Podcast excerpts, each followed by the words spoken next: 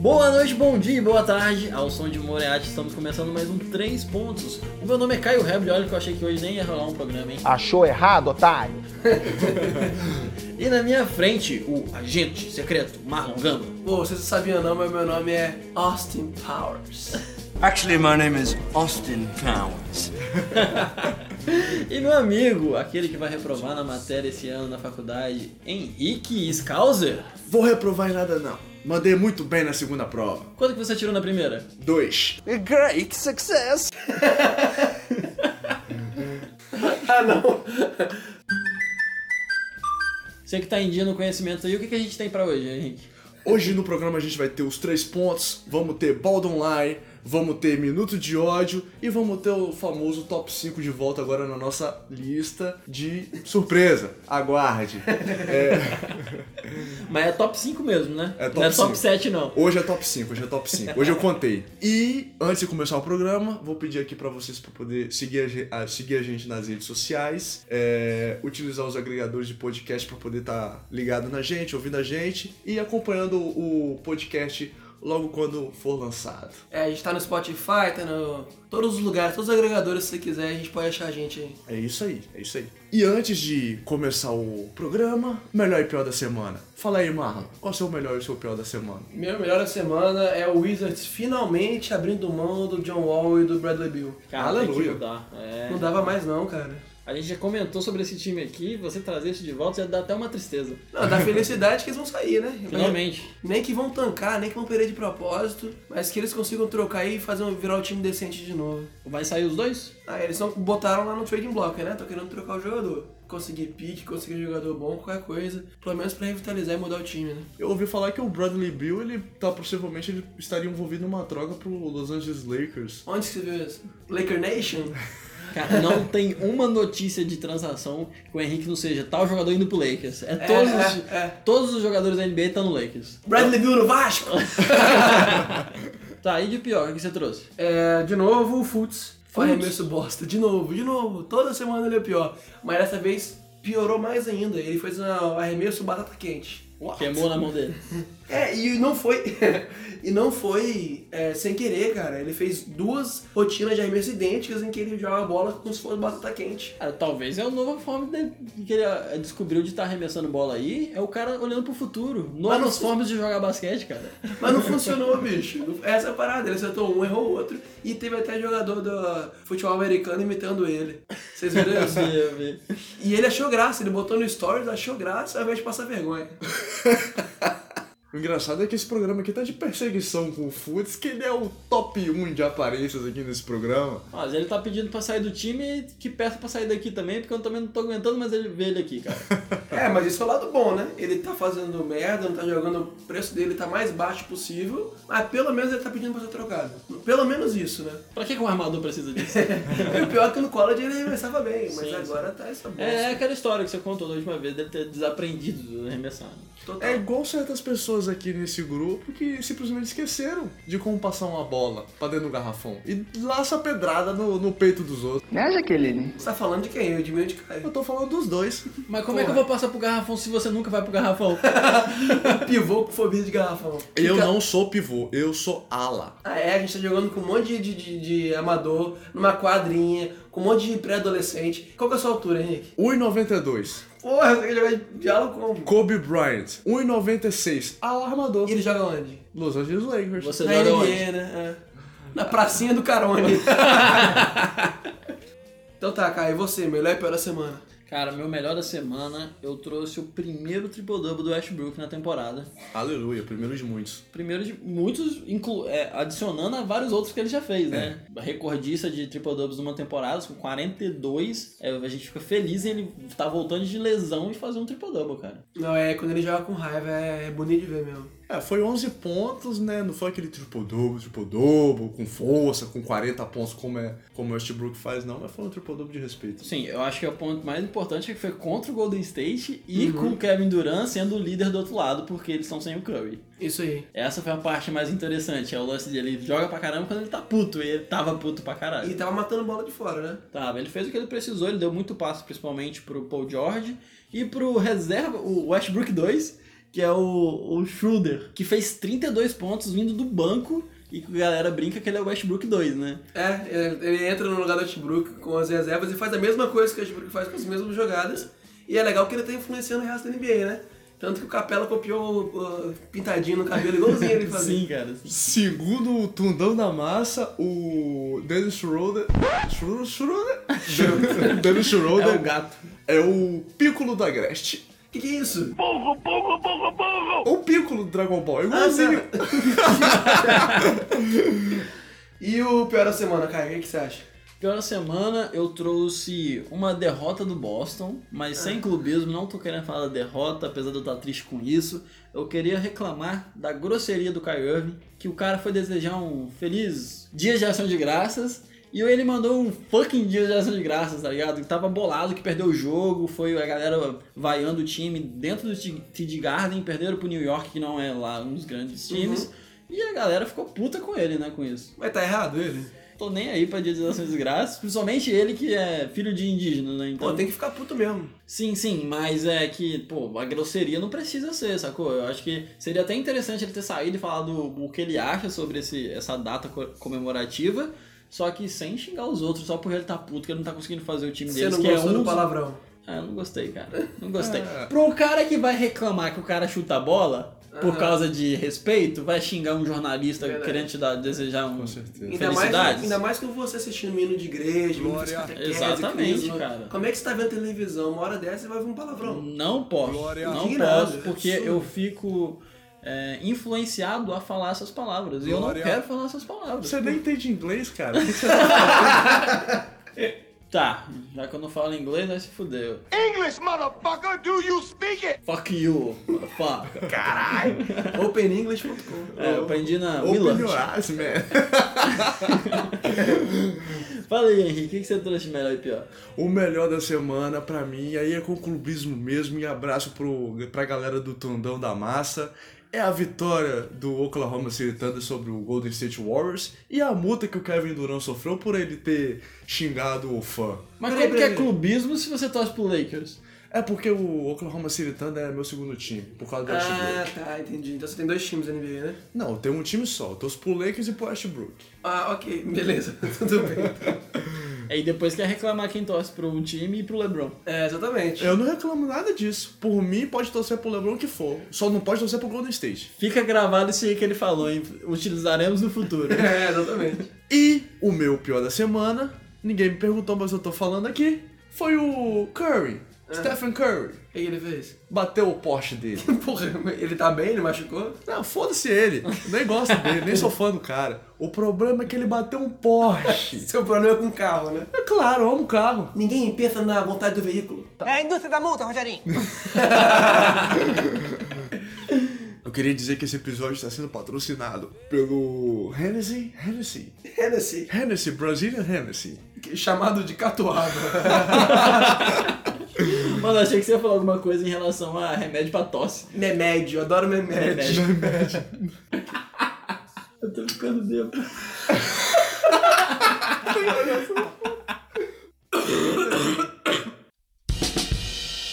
Bora pros três pontos. Vai arremessar de três.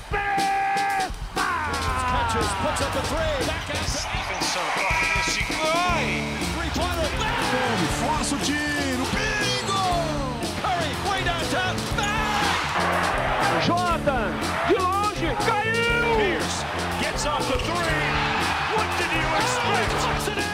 J.R. Smith at the buzzer. Quem começa os três pontos de hoje é Caio. E aí? Começando o bloco aqui, eu trouxe uma, um assunto bem comentado na semana. E até um pouco antes o pessoal começou a falar sobre isso, que é a volta de LeBron James a Ohio, a cidade de Cleveland. É, mas essa segunda volta dele, agora que ele jogando pelo Lakers, foi muito comentada principalmente pelo título que ele conseguiu trazer pro Cleveland em 2016. Isso. Histórico, um, provavelmente um do- dos títulos mais lindos que será comentados na história. É, e que ele é adorado pela cidade. E o cara foi ovacionado ao pisar na quadra do Cleveland. E essa é a segunda vez que ele volta pra Cleveland, né? Porque a diferença é gritante entre a primeira vez que ele voltou pra agora, né? Porque quando ele saiu de lá, ele foi pra jogar pelo Miami. E ele foi, depois daquele, todo aquele Decision que ele fez, escolheu o time em rede nacional, cagou na cabeça da cidade, os fãs tudo queimaram a camisa dele o caramba. E aí você vai botar do lado, um do lado do outro, o vídeo dele voltando pela primeira vez, que é todo mundo vaiando. E agora a galera batendo palma, vacinando ele. Eu achei bem legal como é que a diferença que fez ele ter voltado e ganhado o título pela cidade de Cleveland, que não tinha ganhado nada em nenhum esporte nos últimos 50 anos, né? Pra galera ter uma noção aí, vamos estar colocando primeiro áudio de quando ele voltou é, a pisar em Cleveland, jogando pelo Miami. For seven seasons, LeBron James wore the colors of the Cleveland Cavaliers. Then came the decision. And tonight comes the return. And moments ago, he took to the court in Cleveland.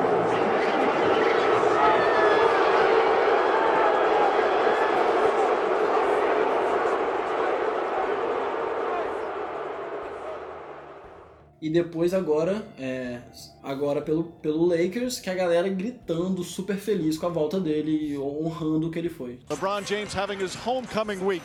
Sunday night it was in Miami. He warmed up for this one by scoring 51, and now back to Cleveland, of course, where he's a native son.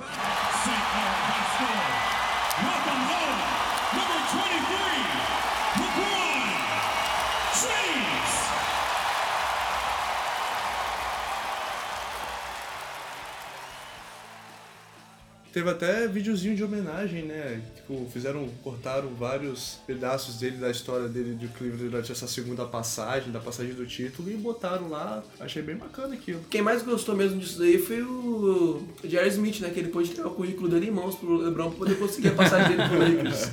Tá precisando de um time, ele gosta de jogar com papel Lebron, né? É, ele falou que ia sair do, do Cleveland. Jai Smith no Lakers? Do Vasco? Apoio, apoio. É, você, o, você comentou, Marlon, sobre a cidade de Cleveland sem conseguir vários títulos, isso é uma verdade. É, eles chamam até nos Estados Unidos de, da maldição do Cleveland, né? Que ele ficou é, contando todos os grandes esportes que são jogados nos Estados Unidos desde 1964, Isso, sem conseguir um título que foi quebrado só agora em 2016. E lembrando que a gente não tá falando só de basquete, a gente tá falando de basquete, beisebol, futebol americano. E a cultura de esporte lá é muito importante. Então a cidade cobra. A cidade fica. Como que a minha cidade, que tem todos esses times, não trouxe um título pra cá em todos esses anos? E o LeBron, querendo ou não, carregou nas costas. E a forma como ele ganhou também que deu muito mais peso, né? É, é esse título dele pelo Cleveland tem muito mais peso do que os dois títulos dele com o Miami, né? Com certeza, né, pô? Foi sozinho, basicamente. No Miami ele tinha lá o Big Tree dele, mas em Cleveland ele tinha a ajuda do Kyrie e do, do, do Kevin Love, mas aquela virada de 3x1 pra 4x3 foi muito bonita. Apesar daquela bola de, de três, que é muito lembrada também do, do Kyrie Irving, né? Que foi no último momento do jogo. Iguodala, back to Curry, back to Iguodala, goes for the layup. Oh, LeBron James! Mano, esse toque foi bonito, hein? Nossa, foi bonito demais, velho. Um pouco na final de NBA, no- no- nos minutos finais do quarto jogo, e o cara mexe um toco daqui. Meu Deus. Não, foi aquele foi desmoralizante. Fiquei de pau duro. Do I make you horny, baby?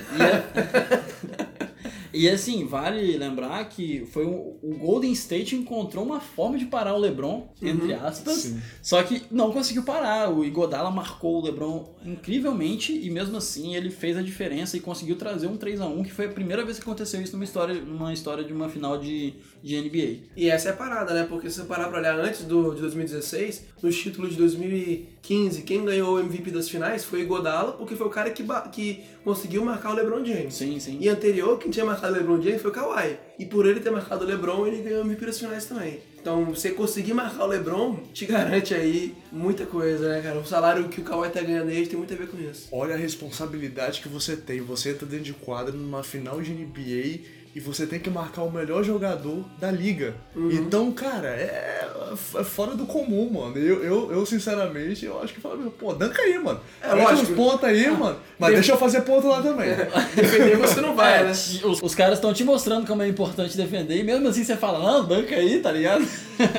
Meu irmão, vários jogadores da liga hoje em dia não defendem. Você tem um Kyle Korver, você tem um J.R. Smith, os caras só metem cesta, mano. É, O mas você falou Kyle. Korver, Joe Smith, tá na melhor defesa da NBA, né? Em Cleveland, né? Os dois Não, jogadores. eu tô falando melhor ataque. Tô falando ataque. A Cleveland é o melhor ataque da NBA? Nem Não, sei disso falando- aí. Mas é muito importante a gente lembrar da primeira era dele lá, que ele foi draftado em Cleveland lá em 2003, sendo aquele astro, a promessa de ser o próximo Michael Jordan. E de fato ele fez uma grande diferença para um time que nunca teve destaque na NBA e começou a chegar em disputa de semifinal, de, de leste, ah, chegou a três finais do leste é, antes de conseguir ir para a final da NBA, que já foi uma coisa inédita em Cleveland. Sim.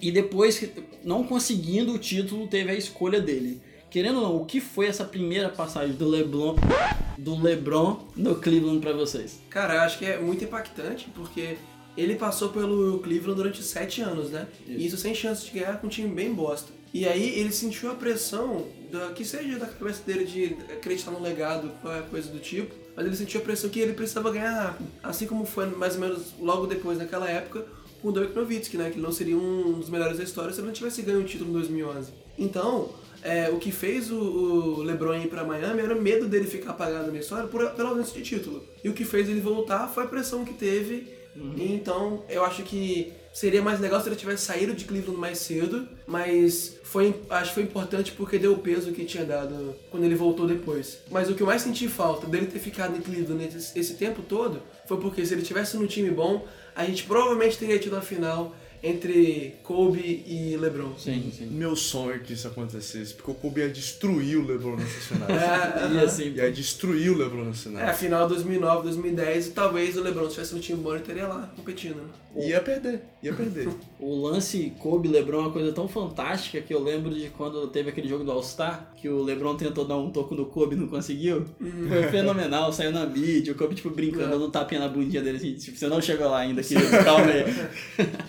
É, e pra você, Henrique, que ao mesmo tempo fala que é importante sim para um jogador ter títulos, só que critica, por exemplo, a saída do Duran, que foi atrás de, de, de- títulos, o que foi pra você a saída do LeBron do Cleveland e ir pra Miami? Cara, primeiramente o que a gente tem que analisar é o, a possibilidade de você ganhar títulos no time que você está. O Kevin Durant ele tinha plenas capacidades de ganhar títulos com o elenco do Oklahoma City Thunder na época. O LeBron não. O LeBron tinha como companheiros de time uns caras mó peladeiros, é. Ruelo, entendeu? O Kevin Durant ele tinha o Westbrook, ele tinha um elenco montado que funcionava de certa forma pra ele e pro Westbrook jogar da, da forma com, como eles gostam, entendeu? É, é engraçado até você comentou isso aí. O LeBron, quando ele. é, A gente talvez hoje não tenha noção, não consiga imaginar LeBron falando isso. Mas quando ele saiu de Cleveland, ele falou assim, cara, eu não, tô, não vou jogar mais aí porque não dá pra carregar mais. Ele É. literalmente falou isso, cara. Não é uma postura que eu, tipo, hoje tenho a, a sensação de LeBron, mas foi o que ele fez, porque ele tava muito frustrado. Foram sete anos jogando pra caralho, sendo MVP e não conseguindo nenhum título de leste, sabe? Sendo que na época que é, ele falou do Oklahoma de ter chance de ganhar, foram cinco anos no time batendo na trave toda hora. E a sensação que a gente tinha na época é que aquele, aquele time do Kevin Durant, Westbrook, Harden e tudo mais, é, não tinha mais chance, não tinha, é, eles tinham atingido o teto deles. E o Kevin Durant também não estava satisfeito na, naquela situação que ele estava lá. Então, olhando pra trás, parece ser besteira. Parece que ele tinha chance. Tinha James Harden, tinha Westbrook, tinha um time muito forte. Mas a sensação na época de todo mundo era de que ele tinha atingido o teto e não tinha como ganhar mesmo. Fora a parte de, de pressão que o Duran fala que ele sentia e que não tava aguentando mais jogar do lado do Westbrook. Ah, mas, mas esse, esse fator não foi só, somente durante o período que o Harden tava. Quando su- entrou, os- ou vieram as trocas e, e veio pro, pro Oklahoma o Ibaka, eles começaram a ter um certo tipo de profundidade no banco, Mesmo assim, o Oklahoma não conseguiu, não conseguiu render, entendeu? Eles tomaram uma virada de 3 a 1 do Golden State, onde todo mundo dava a série como decidida, entendeu? Então, tipo, é algo que bota o LeBron em um patamar que o Kevin Durant ainda não conseguiu alcançar e provavelmente na sua carreira não vai conseguir. Não, pode até ser que faça sentido, mas assim, tanto no, no o Oklahoma, as pessoas não acreditavam que eles tinham chance de ganhar, que trocaram técnico depois de muito tempo. Acho que saiu o Scott Brooks, entrou o Billy Donovan, se não me engano. Era uma pressão muito grande pro Oklahoma ganhar logo, porque a timeline estava acabando, os contratos do- dos jogadores iam acabar e eles tinham que ganhar. Por causa dessa pressão que o Kevin Durant resolveu sair, né? Quanto o LeBron e, e Miami, acho que a gente nem precisa falar muito. É, foi insano os anos que ele passou lá, foi destruidor, acabou com a NBA. Rolou o mesmo papo de acabando com a NBA, igual tá rolando hoje com o Golden State, só que o pessoal vai esquecendo, parece, né? Que essa é uma coisa natural. Ah, Eu acho que não, não, não, não foi isso que aconteceu, não. Porque o time do LeBron tava um time muito forte, mas você tinha um no leste um time do Boston que tava muito forte, que trocou os jogadores, mandou os jogadores pro Brooklyn, continuou muito forte. Você tinha no. Não, depois que o Boston trocou os jogadores, o Boston foi pro saco. É, o, esse aí já- o Boston já tinha decadência. Ele, tipo, disputou um, o primeiro contra o primeiro ano contra o Miami, 2011, assim, e depois já.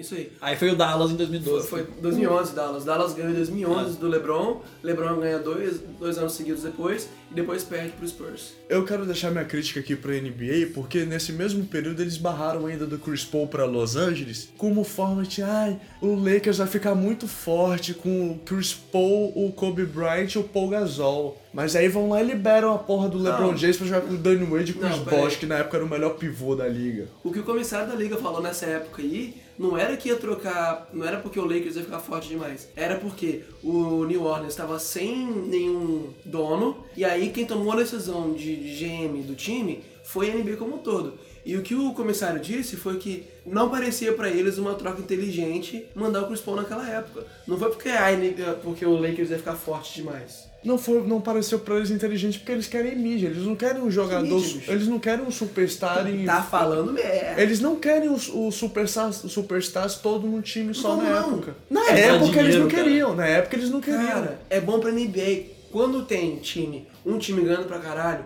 entra pra história. Que time que a gente lembra que entra pra histó- pra história? O, o Bulls do Michael Jordan, o time do, do Boston do, do Larry Bird, o time do, do Magic Johnson, Bill o Russell, time do, Cu- do, é, o time do Lakers do, do Kobe. O- A NBA gosta que tenha super times, cara. É bom pra NBA que tenha isso. Porque quando tu não é muito equilibrado, a galera fala que não tem favorito, que não é a mesma coisa. Se tem uma coisa que a NBA odeia é o Spurs ganhando título de vez em quando, sendo que não, não é o time, tá ligado?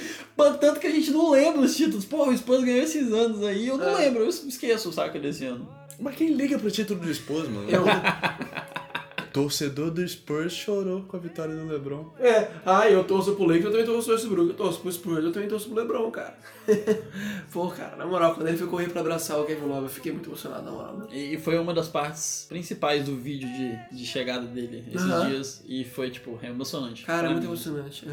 Pra mim, o ápice do- desse título do Cleveland foi o Jar Smith indo sem camisa cumprimentar o Obama na casa dele.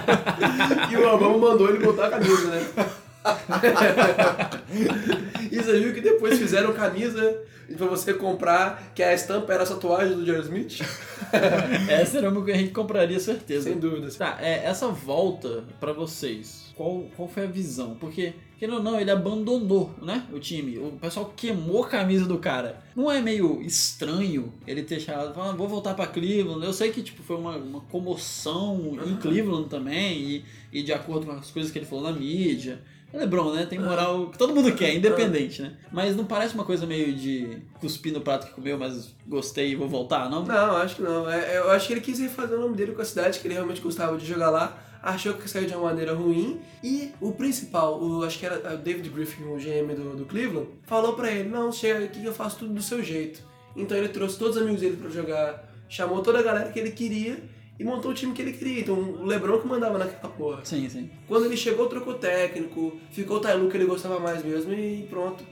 É. É, e tipo, a gente comentou sobre o título que ele conseguiu na volta, né, em 2016, que definitivamente foi muito importante. Só que o LeBron para Ohio não é só o que ele trouxe de título, o que ele fez em Cleveland, porque nós sabemos que ele é um cara muito participativo em ações sociais. E um dos projetos mais incríveis é o I Promise School. O cara tá financiando o estudo de milhões, milhares, né? Milhares. Acho milhões é demais. Mas milhares de crianças carentes que, cara, ele voltou pra lá agora, né? Ele tem casa lá, né? Ele nasceu em, na cidade de Akron, quando, como a gente até comentou. E, e- o vídeo das crianças vendo ele chegando é, é muito emocionante, saca? Tipo, as crianças muito felizes do tanto que ele mudou a vida delas. Então, é mais que um basquete. É uma frase muito conhecida É. da NBA até. É, e a parada aquela que a gente teve toda aquela conversa sobre o Derrick Rose, de como é que você separa um do outro, eu acho que é muito claro que quando um cara, na vida é, pública dele, ele faz coisas legais, a gente sempre adiciona isso na carreira dele. Mas quando ele faz coisas ruins, a gente tende a, a ignorar um pouco, né? Aham. E puxando o gancho aqui pra poder falar de uma pessoa que também foi draftada junto com o LeBron, pra falar um pouco aqui sobre o Carmelo Anthony, toda a situação que ele tá passando, de, de ser basicamente demitido do Warriors, né? Do Warriors, do Rockets, é, de estar tá sem time agora, e o, o- a seleção da Jamaica até zoou com ele, chamou ele pra jogar lá. O Jamaica? Foi Jamaica? Não, Costa Porto Rica. Rico. Costa Rica. Porto Rico. Porto Rico, Porto Rico. A seleção de Porto Rico chamando o Carmelo Anthony pra jogar pela seleção, falando que eles aceitavam. É, E aí, pra fazer esse comparativo, né? De jogadores em final de carreira que tiveram que adaptar o seu basquete pra poder continuar seguindo e dando esse segmento, esse prosseguimento na, na carreira deles, como ainda, ainda sendo competitivos e relevantes pro seu time, né?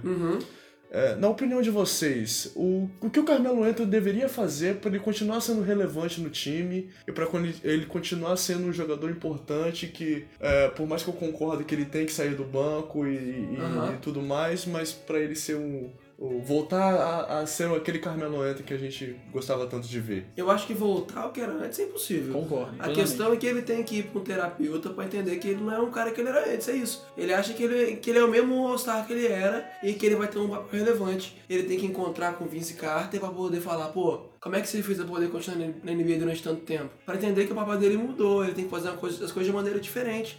O problema do Carmelo Anthony, pra mim, é totalmente psicológico de autoconhecimento. Se ele entender que ele tem que ter um assumir um pa- papel diferente e liderar, às vezes, a segunda unidade de de um time, ele pode ser relevante na NBA ainda. E quando ele começar a acertar arremesso de novo, né? Que é importante também. Eu acho que vai mais que o basquete até, igual a gente tava comentando aqui agora do LeBron finalizando a carreira dele. Eu sei, ele provavelmente vai jogar mais alguns anos ainda, mas o que ele mostra pro mundo o que ele fez, né? Qual foi o onde ele passou, a gente pensa no Carmelo, vai ser, ah, o Carmelo jogou legal no Denver, foi tal, e foi um puta jogador. Só ele não construiu uma imagem pra ele, e eu acho que toda essa treta, todo o jeito que ele tá forçando ainda a ser uma estrela, tá destruindo pouco, não pouco, né? Mas destruindo o que ele construiu, saca? É, a questão é que ele me lembra muito do Allen Iverson, né? Que era o cara que não entendeu que, tipo, pô, sua carreira tá chegando no final, cara. Assuma outro papel pra se manter na NBA ou se aposenta logo. É, só que o Alan Iverson teve o Philadelphia para abraçar ele nos últimos anos e ele ir embora legal. O Ué. Carmelo, quem que vai abraçar ele? Mas se ele for É. pro Denver agora, acontece a mesma coisa que aconteceu com, o Carme- com, com o Iverson. Mas o, o Carmelo não tem essa adoração da, da- do público de Denver igual o, o Alan Iverson tinha por filho, sabe? Aham. por filho, saca?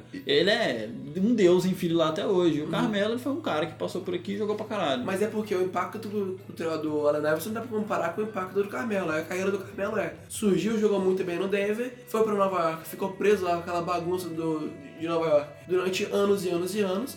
E aí, quando ele resolveu pra um time que ia ganhar no, no Houston, ele não entendeu que, o- que o papel dele tinha mudado dentro, da NBA. Tá velho, tá gordo e não acerta a bola, é isso. É isso. Eu, eu acho que, é, além do que vocês falaram, a carreira do Carmelo Anthony, ela se resume basicamente em frustrações. No time do Denver, ele basicamente ele não tinha um time bom pra pra ele poder disputar título. A temporada que ele teve mais pontos, né, que ele foi o sextinho da temporada, foi, do, foi, foi na temporada que ele passou pelo Denver, na quarta temporada, onde ele simplesmente não tinha título. Ele, ele simplesmente barrava e parava na primeira semana, na, na primeiro, no, nos primeiros rounds do, dos playoffs, entendeu? E quando ele foi pro, pro, pro New York, ele chegou no New York com a expectativa de ter um time competitivo por ele poder lutar por títulos. Que, porra, o Carmelo Anthony no, no, no ensino médio, ele era pau a pau com o LeBron, cara. Sim, sim. então, tipo, era os Quando dois... ele entrou na NBA, né? É, é, ele era amigo do LeBron, porque era tipo os dois times que ficavam sempre jogando um com o outro porque eram os melhores, né? Sim, sim. Eu acho que a maior merda que o Carmelo fez na carreira dele inteira foi quando ele renovou o contrato dele com aquele Knicks todo bagunçado. Era a época, era a saída dele, bonitinha. Sabe quando você tá no relacionamento com a pessoa, você tem aquela chance de terminar? Então, era a chance que ele tinha de sair. Era a chance que ele tinha de se libertar daquele problema que era o Knicks, cara. Mas ele, não sei se cresceu o olho, gostava da mídia, tava com medo de fazer merda. Mas eu acho que ele caiu no papinho, acho que era o Phil Jackson na época mesmo. Ele caiu no papinho, quis continuar lá, e foi uma merda que ele fez. Ele renovou num contrato gigante que ninguém queria. Se ele tivesse saído daquela free agency pra um time decente, eu acho que ele seria muito mais relevante como a gente vê ele hoje. Eu acho que o que mais chamou a atenção dele não foi nem o, grande salário, mas o lance dele que ele seria a estrela ponto do Sim. time, ia fazer tudo, e ele tava já metendo ponto sozinho mesmo. E ele cresceu o olho pra criar essa grande imagem dele, que na verdade, daí pra frente, como você falou, que foi de mal a pior. Ele não conseguiu mais render o que ele rendia. E era logo numa época em que a NBA tava transicionando de uma parada individualista pra uma parada coletiva, e ele querendo se manter um cara individualista. A gente sempre fala disso aqui. É uma coisa com o Dwight Howard, é uma coisa com o próprio Allen Iverson mesmo. O cara não conseguiu entender as mudanças dos tempos, não conseguiu se adequar e fica preso na história. Então agora, ou ele, ou ele se aposenta, ou ele assume um papel menor. E um fato interessante que eu achei que ia ocorrer no início dessa temporada é que o Carmelo ia se dar bem no Houston Rockets. Porque Achou errado, otário! Achei muito errado. Porque tinha toda aquela expectativa dele ser o líder, saindo do banco e pontuando, e tendo todos aqueles minutos que ele tem quando o James Harden e o Chris Paul estariam descansando, e ele pegar a bola e fazer o que ele fazia no, no New York Knicks, né? Que foi aquela ISO fudida de bloqueio do pivô, ele filtrando, então ele cortando e arremessando aquela bolinha curta de dois pontos, aquela bolinha longa de dois pontos que ele faz, entendeu? Pô, mas é que tá, a bola longa de dois pontos é o que não pode no Houston. O hype aconteceu por causa do Rudy Melo, daqueles vídeos dele jogando no treinamento que ele arregaça todo mundo usando o capôzinho dele lá. Sim. A parada é que ele já não arremessava do mesmo jeito, ele já tava rindo de repórter quando falou que ele tinha que sair do banco, então já começou errado desde sempre. E agora o Houston botar ele como está doente, temos que trocar ele, é, é- acho que é muito, se você parar pra olhar a história pra trás, fez total sentido. Ele não estava encaixado nesse Houston, por mais que a galera acreditasse estivesse na empolgação do Rudy Melo, ele não estava encaixado. Era um cara que não queria um papel secundário, era um cara que não arremessava de três, que é o que o Houston gosta, e não encaixar desde o princípio. É que olhar pra trás e falar é fácil, né? É, E a queda foi profunda demais, cara. É um lance de a gente tá falando dele ser trocado, mas eu acredito que não vai ser porque ninguém quer. Ele não encaixa, o salário dele não compensa nenhuma troca. Basta um idiota pra trocar. Só Ah, um sempre idiota. tem, né? É. Sempre tem um maluco da vida. Só que, cara, é, é um lance bizarro mesmo, assim, de você ver um jogador, sei lá, mais de 10 vezes All-Star, eu acho, e, e- e capitão da seleção americana, era famoso por ser clutch game. O, pessoal aposentou ele num time que tá concorrendo a título, saca? É absurdo, a situação que ele vive. Ele mais atrapalha o time do que ajuda. Sim. É verdade, o Carmelo Anthony ele é o maior pontuador da seleção americana. Ele joga muito pela seleção. O Olimpíada jogou demais, foi campeão olímpico umas duas vezes, não foi? Sim, sim, sim. E aí facilita porque aquela bolinha longa de dois que ele gosta de dar, na FIBA é de três, né? Isso ajuda bastante. Aí ele brinca. É. Um fato interessante que o Caio citou, que foi sobre o decaimento do Carmelo ao longo da, da, da sua carreira, foi que nas últimas, tu- das últimas três temporadas, o Carmelo ele passou de 22,4 pontos, a média anual de pontos, para 16 no Oklahoma e agora para 13 no Houston Rockets, né? Por mais que ele tenha, tenha, tenha a passagem dele no Houston seja uma passagem curta, mas ele diminuiu bastante essa quantidade de pontos que ele, que ele vinha tendo na, nas temporadas anteriores. Mas né? eu acho que ele seria muito eficiente se ele jogasse com uma segunda unidade contra os reservas. Aí ele ia jogar demais. E te falar que esses 13 aí só tá 13 por causa dos, dos dias que o Barba não Aham. pôde jogar. Isso. E ele era o cara que tinha pra pontuar. Isso Só aí. que mesmo pontuando, mesmo conseguindo bons placares, ele não fazia o suficiente pra ganhar, porque ele é muito incompleto, ele tem uma defesa muito ruim, o chute dele não é muito eficiente. Então não importa, ele vai fazer 25, 30 pontos no jogo, que seja, não vai adiantar pra ganhar um jogo, cara. É. Mas vocês não acham que a- a- o Carmelo ele tem essa visão de meio que ser o cordeiro, de ser aquela pessoa de ser apontada como vilão de um time? Porque foi, foi o que aconteceu no, no Knicks, quando o Porzingis entrou, foi o que aconteceu no, no Oklahoma do ano passado. É, tem muito essa, essa, essa coisa de você criar e procurar pessoas que vão pagar o preço pelos erros do time por inteiro, Não, entendeu? então, mas eu acho que ele realmente é o problema, geralmente, por causa dessa falta de um terapeuta que ele precisa. Eu acho, eu sinto, ao menos, né? Que ele se coloca nessa posição, Aham. saca? Ele parece que não conversa com os jogadores, ele não tenta é, é, analisar o que seria melhor pra ele mesmo, saca? É. Às vezes nem pro time, é pra ele mesmo. É, é uma falta de noção. Uma coisa interessante foi o que o próprio Dwayne Wade e o LeBron James eles defenderam o Carmelo e, e eh, se referiram a- ao que tá acontecendo com ele como sendo isso, né? Como sendo a procura de um bode expiatório. Não, mas aí, aí é quando você faz merda na pelada e eu te defendo, porra. É porque você é meu amigo, tá ligado? É, ele, ele não parece ser uma pessoa ruim, o Carmelo, Sim, né? sim, ele sim. Só, só não tem muita noção das melhores decisões pra tomar durante a carreira, né?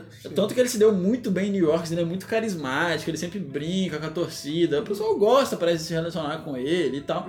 Só que, né, na hora do basquete, na hora do profissional dele, é o que tá faltando um pouco de tato, talvez. É, e o ambiente que ele teve também lá em Nova York foi um ambiente horrível. Por isso que eu falei que era pra ter saído naquela época quando ele teve a chance, né? Voltando ao comparativo dele com outras superestrelas que também passaram por esse processo de re- readaptação do seu basquete, você tem vários exemplos de jogadores é, que seguiram por um lado ruim e por um lado bom. Você tem, como você mesmo citou, Marlon, o Aylan Iverson, né, que não soube lidar com a sua queda de rendimento. E por outro lado, você tem o Vince Carter, você tem o Manu Ginobili, o Jason Kidd, que se readaptaram e aprenderam a fazer coisas novas para poder conseguir ser relevante nessa nova liga, né? É, e é incrível do Manu que ele foi relevante sendo reserva num time que foi campeão várias vezes, né? Sim, É, O Manu, desde o início, ele abriu mão de ser uma estrela pra ser um puta jogador e foda-se o que, que eles estão falando dele, sabe? É, e pra- trazer títulos pra casa. É, é um cara que, é, pra mim, é Hall da Fama e seria super estrela sem dúvida em qualquer time. E já o Jason Kidd era um cara que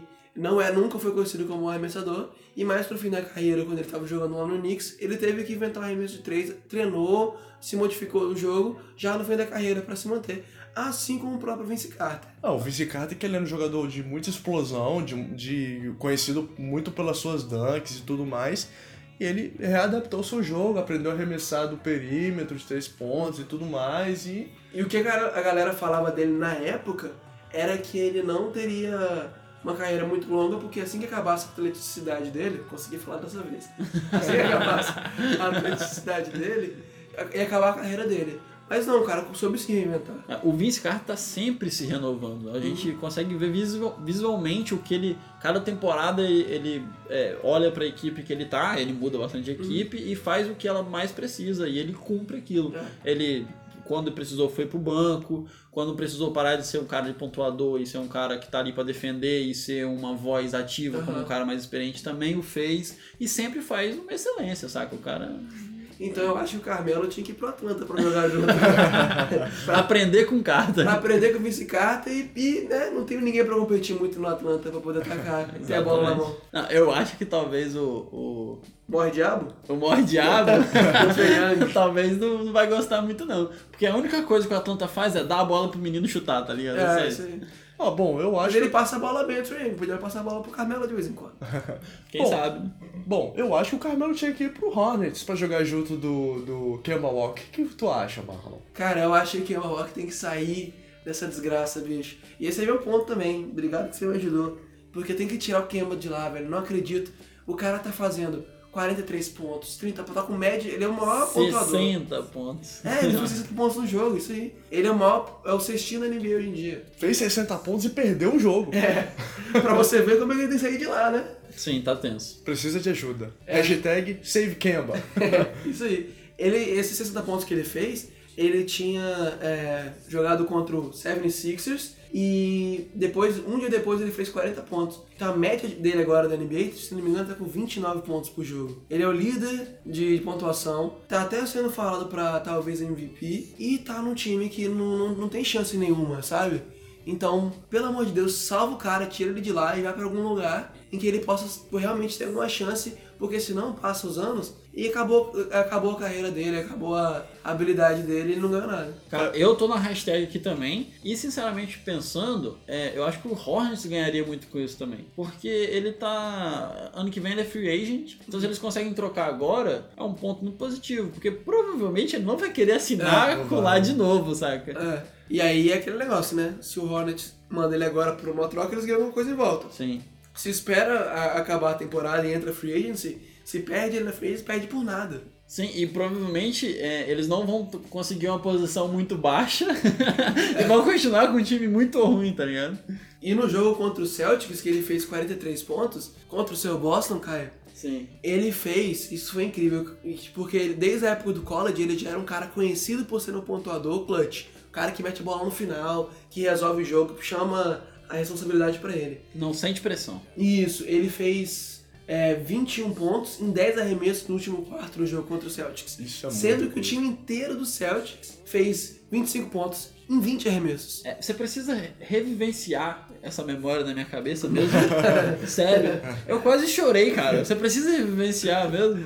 Porra, cara, Kemba tá jogando demais. Olha, eu chorei, mas eu chorei de pé batendo palma, porque realmente foi muito lindo. A última bola de três ali pra decidir foi E fenomenal. era aquela bola que você tinha certeza que ia cair, né? Sim. Quando saiu da mão dele, eu falei, vai tomar no cu.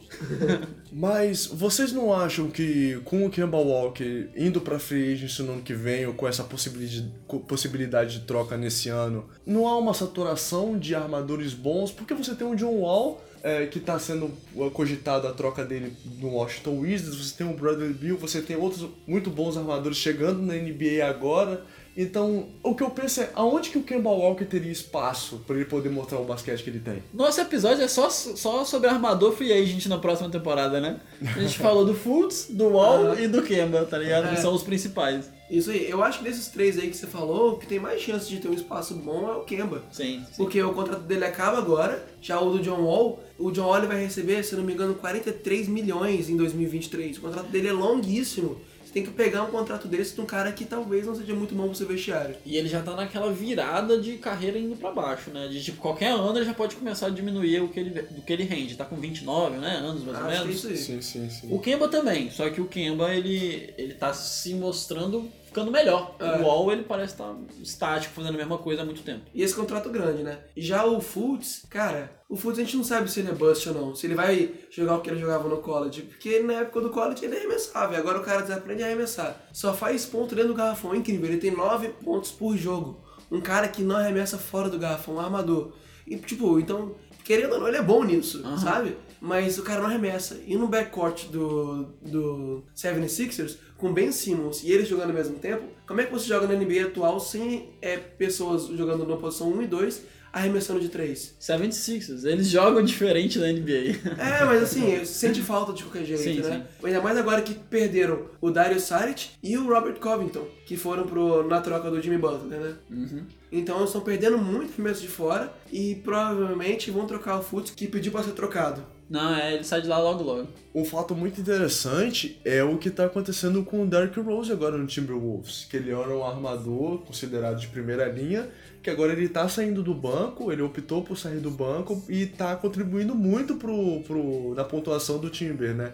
Então, eu não sei se, se isso seria o destino do Kemba Walker, mas igual o que aconteceu, o que tá acontecendo com o Rondo do Lakers, né?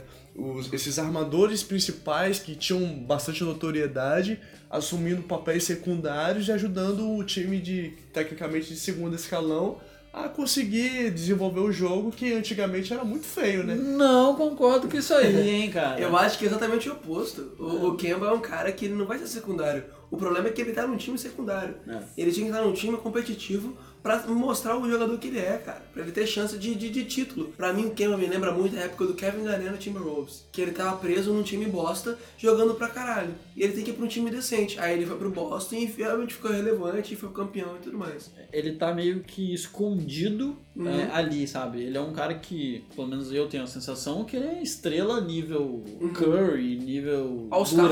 All-Star, saca? E tá ali escondido porque ele não consegue fazer mais, porque ele não tem time, não tem equipe, triste ali mesmo. É, e você vê que o Charlotte é aquele time tanto faz, né? Foi pros playoffs? Tanto faz. Passou da primeira fase? Tanto faz. Ah, mas nunca passou. Não passou?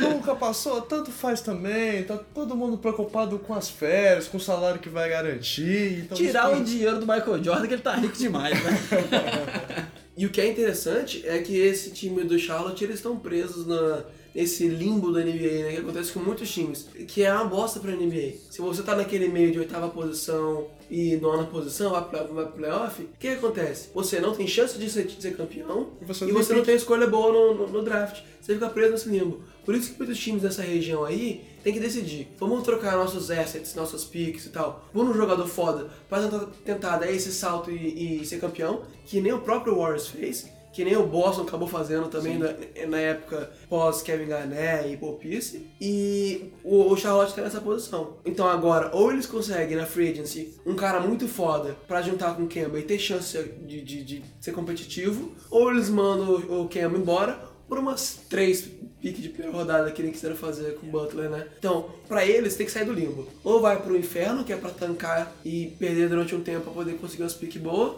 ou tenta juntar gente boa pra ser campeão. Eu acho que a primeira opção é mais inteligente pra eles. Eu concordo. Mas assim, lembrando que é hashtag Save Kemba, se vocês fossem um Kemba, hoje vocês queriam para. Vamos só dar uma voltadinha no assunto dos últimos episódios, hein? Vocês iam querer tentar fazer um, um contrato grande gordo com o Hornets agora e terminar ali mesmo, beleza? Ou não, eu quero mostrar pra NBA que eu posso mais. Eu acho que ele se manter no Hornets é que nem aquele erro que eu falei do, do Carmelo. Eu também concordo, bem É. similar. É, eu acho que ele tem que. Pô, ele tem 29 opções de times que ele pode ir na NBA. Tem que procurar a melhor opção dele, né? E é uma opção em que ele vai ser competitivo. A merda é, ele faz isso, ele pode ser chamado de modinha, tipo Kevin Durant, ou que, é- que, aquele Montando cara faz panelinha. Não, não, é, panelinha. esse, esse ponto aí eu discordo. Ele, ele com certeza ele não vai pro time que tem três All-Stars. Ah, é? E se Ele ele, se for. E se ele for pro Lakers, você vai reclamar? Se ele for pro Golden State, Não, não, com o Lakers, Duran time saindo de lá e ele vindo pra lá. O Lakers, o time dele, você reclamar se o Game fosse pro Lakers? Claro que não. O armador titular é o Lonzo Ball. Eu, eu, eu, se eu fosse o Campbell, acho que eu meteria um contrato aí com o Brooklyn Nets da vida, o New York Knicks, tá precisando de armador. Se enfiar mais no buraco? Não, pô, você vai pro Knicks da vida. Você tem a ajuda de um Porzingis, você tem a ajuda do Kevin Knox, que foi draftado agora. E é um time que dá pra tirar um dinheiro também. Ah, com certeza. Você, Ah, eu você, tá num, você tá num time de grande, grande mídia, entendeu? Cara, você tá fazendo. Você acabou. tá cometendo o mesmo erro do, do Carmelo. Pode ter certeza que quando ele fez um de 11 lá e sentou no banco e ficou olhando pro teto, parecendo que tava morto, Tava ele felizão. pensando, Nossa, como eu tô feliz com os meus milhões no meu- na minha conta. Era isso que Cara, ele tava pensando assim. Porra, se ele quer dinheiro, sabe pra onde que ele vai? O Hornets, eu acho Não. que ele- o maior contrato que ele consegue hoje é no Hornets, eu. Não, não. Se ele quer dinheiro, ele vai pra China. Nem dinheiro pra caralho, bicho. Verdade. Fazendo propaganda de é, batom azul. Ichiban.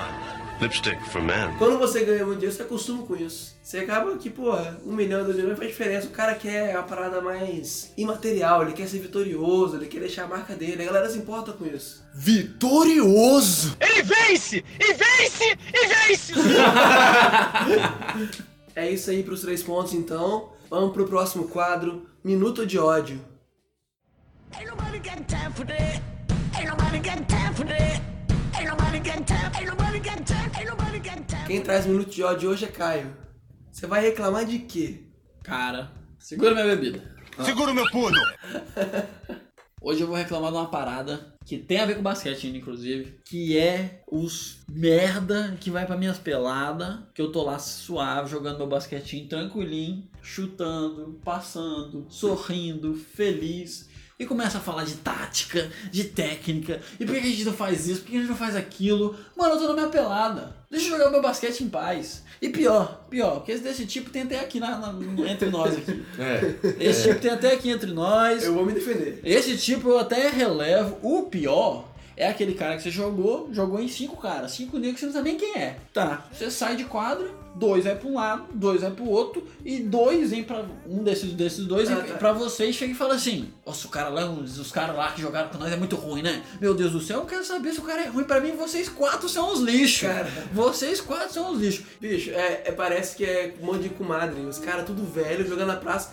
Monte de comadre, quer que vá falando mal dos outros com fofoquinha. Mano, um cara de 30 anos, sei lá, deve ter mulher, trabalhou o dia inteiro, chega na pelada à noite e vem me reclamar comigo, que ele nunca viu na vida dele, do moleque de 18 anos que não passa a bola pra ele. Ah, vai te catar, mano, me deixa em é- paz. Isso, isso aí é, é aquela galera free talk que quer puxar assunto na, na, na padaria. Sim, Pô, sim. essa política do Brasil tá horrorosa. Caguei, bicho. Exatamente, cara. Eu não conheço. quero falar com você, né, mano? Só porque eu tô conheço. aqui socializando com você no basquete, eu quero jogar basquete. Aproveitando esse minuto de ódio, meu querido amigo Caio, eu quero deixar meu minuto de ódio aqui com relação a isso que acontece nas peladas também.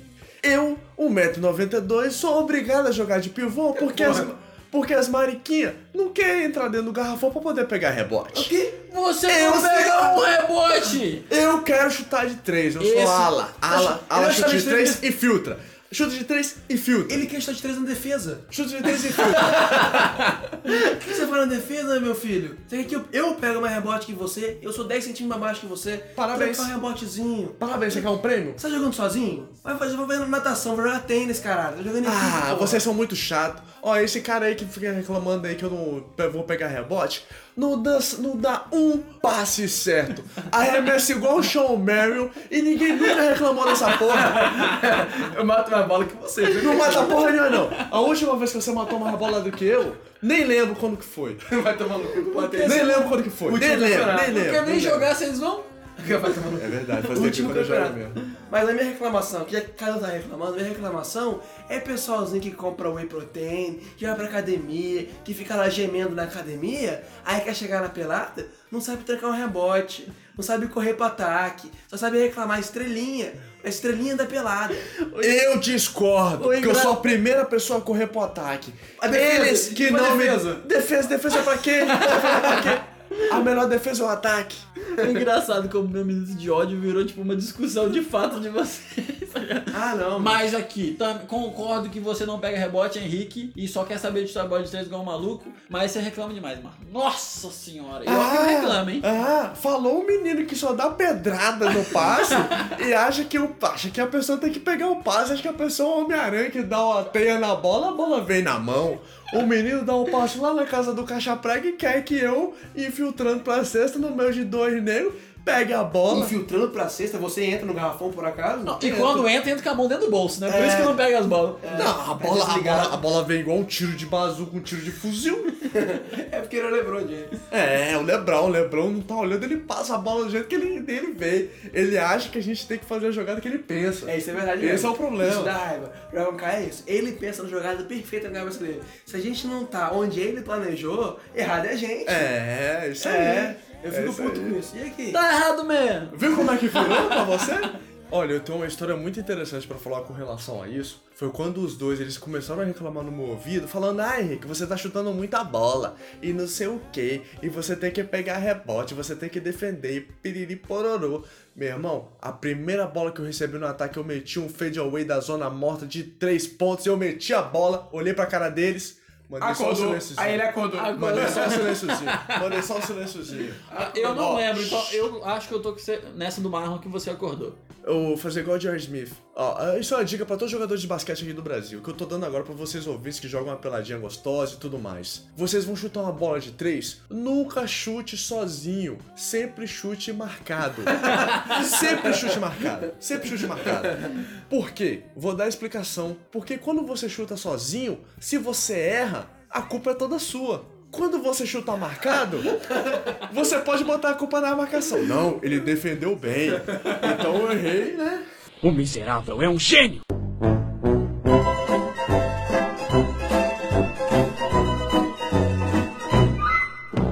Aproveitando que eu sou que eu fui o último a falar e aí, eu vou falar agora top 5.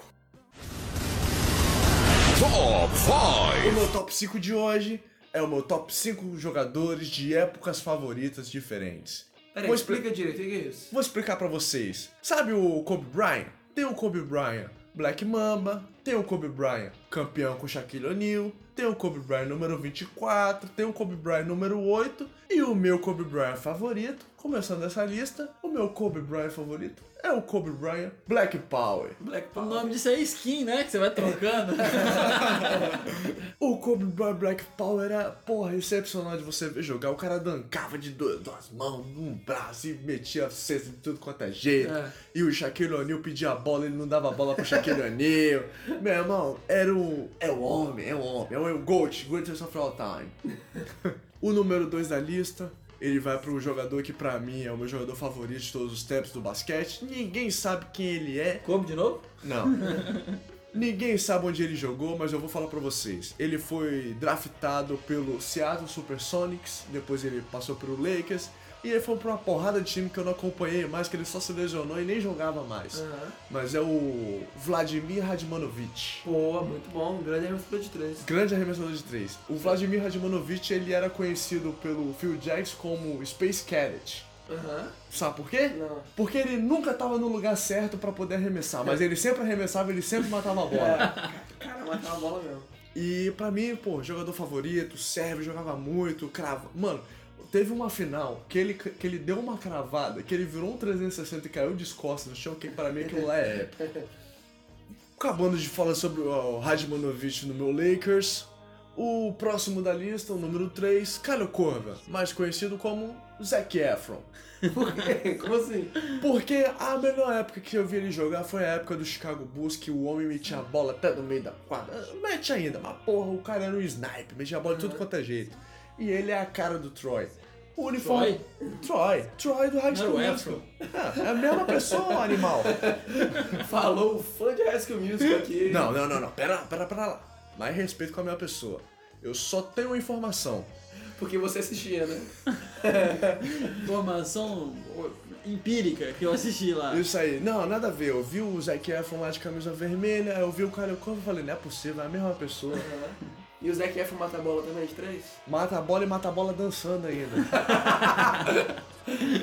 o meu quarto jogador é o Derrick Rose do Chicago Bulls. Mas não é daquele Derrick Rose lá que caía lá em joelho de vidro, não. Aquele Derrick Rose saudável, MVP, que entrava pra cesta driblando todo mundo, metia a bola, parava no ar, dava um passo pra fora. fora. Pô, o Kyle Corvo, inclusive, que tava na linha de três, jogou com ele nessa época. Porra, jogador excepcional, bicho. O Derrick Rose inspirou, eu acredito que gerações de, de young NBA players, jovens jogadores, né, de todo, de todo o mundo, inclusive o meu querido Kai que está sentado aqui. Os, os highlights do Derrick Rose era fenomenal, cara. Essa época aí eu jogava univers... universitário, não. É, campeonato de ensino médio e tal. Mano, antes dos jogos era só botar Derrick Rose e highlights, tá ligado? E insano. Era ele e LeBron. Era um vídeo depois do outro, um vídeo depois do outro. Por isso que é muito maneiro olhar agora e ver dando uns cortes secos desse aí, deixando os caras pra trás. Dá uma saudadezinha. Dá. Dá, Nossa dá, dá, dá bastante. O meu quinto jogador, e não por isso o último, é o meu querido J.R. Smith. Pera aí, não de- Pera, último, pera. não era top top 5. Não, é quinto jogador, é o quinto. Conta. Acabou. Conta, é o acabou, é o ah, último. tá. É o Porque último. você falou e não, e não o último. Não, mas é o último. Você não me trouxe um top 7 de novo não, né? Não, não, hoje foi Contou top 5. direitinho. Hoje eu contei. Tá. O meu querido J.R. Smith, daquele bonito Denver, gangsta, que tinha o Allen Iverson, J.R. Smith, Carmelo Carmelo Anthony. Anthony, aham. Rapaz, esse era o time mais treteiro da NBA. E Nenê. E ne- Nossa. E tinha o Chris Anderson, né? O Birdman. Sim, sim, sim. Que ficou Nossa, um ano sem era massa. Que ficou um ano sem jogar por causa de. Cheirou um pouquinho de cocaína aí, foi pego no exame antidoping, né? Esse time aí era brabo, moleque. Rapaz, ver o J.R. Smith dessa época do Denver jogar era a coisa mais bonita de se ver. As dunk dele enfiando o saco na cara do pivô adversário era bonito demais, bicho. Acabou a minha lista. É, pra mais lista depois aí, vocês podem falar depois o jogador que vocês querem que apareça aqui. Ah, eu quero uma lista falando sobre os cinco maiores times da NBA. Qual a opinião de vocês? Pode pedir que a gente faz aqui sem, sem hesitação nenhuma. Nossos quatro ouvintes que estão ouvindo aí. É, nós quatro, minha mãe, beijo pra minha mãe. Pra terminar, vamos de Bold Online.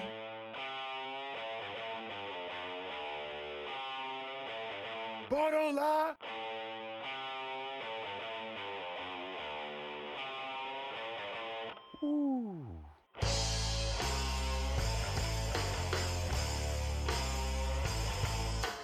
Vamos lá! daquela listinha, tentar ver se a galera tá sabendo sobre a NBA. E eu quero que vocês me falem sobre os maiores é, nomes de triple doubles da história. Quem foram os jogadores que mais fizeram triple doubles, triple doubles na história? Tá, quantos que você quer? Vamos de 5, vamos de Beleza. 5. Depois, se vocês conseguirem acertar mais, vocês estão mostrando que vocês estão sabendo.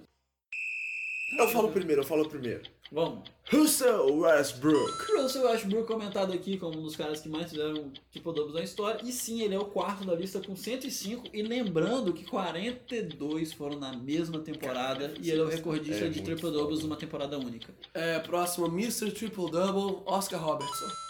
Oscar Robertson em primeiro com seus 180 Pica, e um doubles. Pica. Muito. Se não me engano, ele foi MVP em cima da galera sinistra aí. Assim, ele não é tipo um nome que todo mundo vai lembrar, né? Mas quando se fala em triple double, É, é ele Oscar direto. Robertson. E, e o James Harden também? James Harden não. Só que ele tá chegando na lista aí, ele tá lá em nono. Nono, então. Com 35 já. Eu diria, eu diria LeBron James e Will Chamberlain. Você falou o quinto e o sexto. O- Massa. O, Chamberlain em quinto e o LeBron James em sexto. O primeiro com 78 e o segundo com 74. Beleza. O que mais que a gente tem que fez muito triple double aí? Jordan? Não. Sempre que tá na lista, Falta. título Jordan, né? É, o- Jordan nem aparece na lista. Nem no top 10, né? Nem no top 10. Karl Malone. Nope. Estamos precisando Sério? do segundo e do terceiro só, né? Vocês Charles só acertaram Barkley. o quarto e o quinto. Nope. Magic Johnson. Magic, Magic Johnson. Johnson. Magic Johnson, Magic O cara Johnson. que fazia tudo, né, gente? Em segundo, com seus 138. Então Tipo, falta o terceiro lugar. É, falta só o terceiro. Ele, ele parou de jogar não há muito tempo e ele meio que participa da NBA ainda. De que time que ele jogava? Que ele ficou famoso foi pelo Nets. Jason Kidd. Jason Kidd. É. Entendi. É, ele ficou famoso pelo Dallas e pelo Phoenix também, né? Mas é que ele jogou uma época isso. com. Era Jason Kidd, Richard Jefferson e Vince Carter. Isso, eu lembrava mais dele pelo, pelo Nets. Ele tem os seus 107, tipo, dando É. bastante, assim. Fazia é um cara que dava mesmo. sempre muito ponto, muito, muito ponto e seus pontinhos. E muito passe, desculpa. Isso. E, e sempre fazia os seus pontinhos, né? E rebote é um negócio meio que. Não, então, é porque ele sempre, Fica. foi, ele sempre foi um armador muito forte, Sim. alto pra posição, e um cara que se posiciona- se posicionava muito em ia pegar rebote. Então ele se esforçava pra pegar rebote, coisa que tem gente que não sabe fazer, né? Henrique? Exatamente. Meu irmão, fazer o que, né, brother? Eu sou o primeiro a correr pro contra-ataque. Vocês têm que pegar o rebote e passar a bola pra mim. Beleza. Beleza. Eu tinha que jogar, sabe onde? Eu tinha que jogar no time do Lonzo Ball. Porque o Lonzo Ball, sim, ele é um armador que ele pega rebote e ele liga de primeiro passe pro contra-ataque.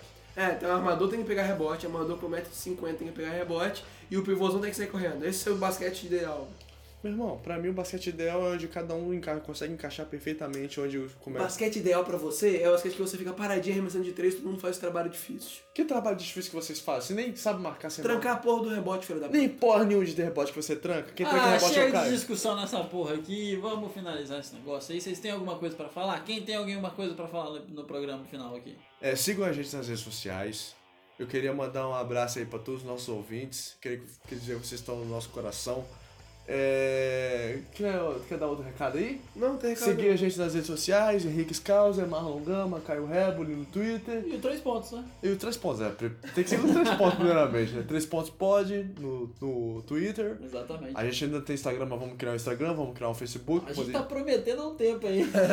tá Quem, pro- que é, quem é o responsável pelo, por criar essas coisas? sei. Rapaz, a gente tem que contratar um estagiário aí pra poder. Três pontos barco. contratando o estagiário volume- lu- voluntário. Benefício. Voluntário.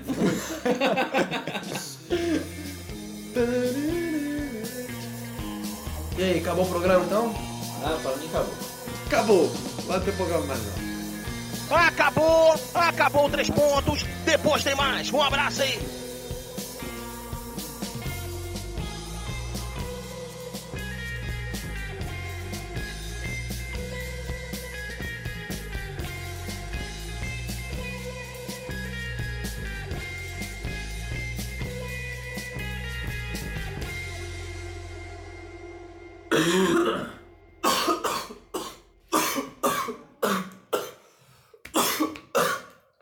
Catuaba expectorante.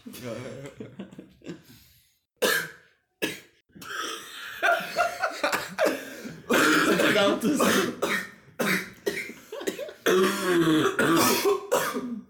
que porra é essa, velho? Caraca, eu tô com nojo quando ele fez.